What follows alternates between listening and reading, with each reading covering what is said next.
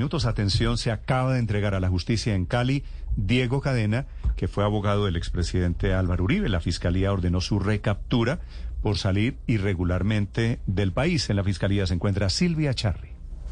Néstor Oyentes, buenos días. Sí, señor, pues el abogado Diego Cadena se acaba de entregar voluntariamente en las instalaciones de la Fiscalía de Cali para hacer efectiva esa orden de captura que emitió el día de ayer el juez cuarto de garantías de Bogotá por solicitud de la Fiscalía. Néstor, esta orden de captura es para que él cumpla con la medida de aseguramiento que le ordenó el primero de diciembre del año pasado el juez 43 de conocimiento de Bogotá, que en ese momento lo que hizo fue revocarle una libertad que le habían dado en octubre y en ese momento le ordenó regresar a detención domiciliaria. Pues en esta misma audiencia, el día de hoy, que se llevará a cabo en las próximas horas, el fiscal del caso, Daniel Hernández, le solicitará a la juez o al juez que ya no le dé el beneficio de casa por cárcel, sino que lo envíe a la cárcel por considerar que no obró de buena fe al aprovechar supuestamente un error de tecnicismos judiciales para irse de paseo a Panamá. Eso quiere decir básicamente, Néstor, que posiblemente el abogado Diego Cadena, que enfrenta un juicio por los delitos de soborno y de fraude procesal,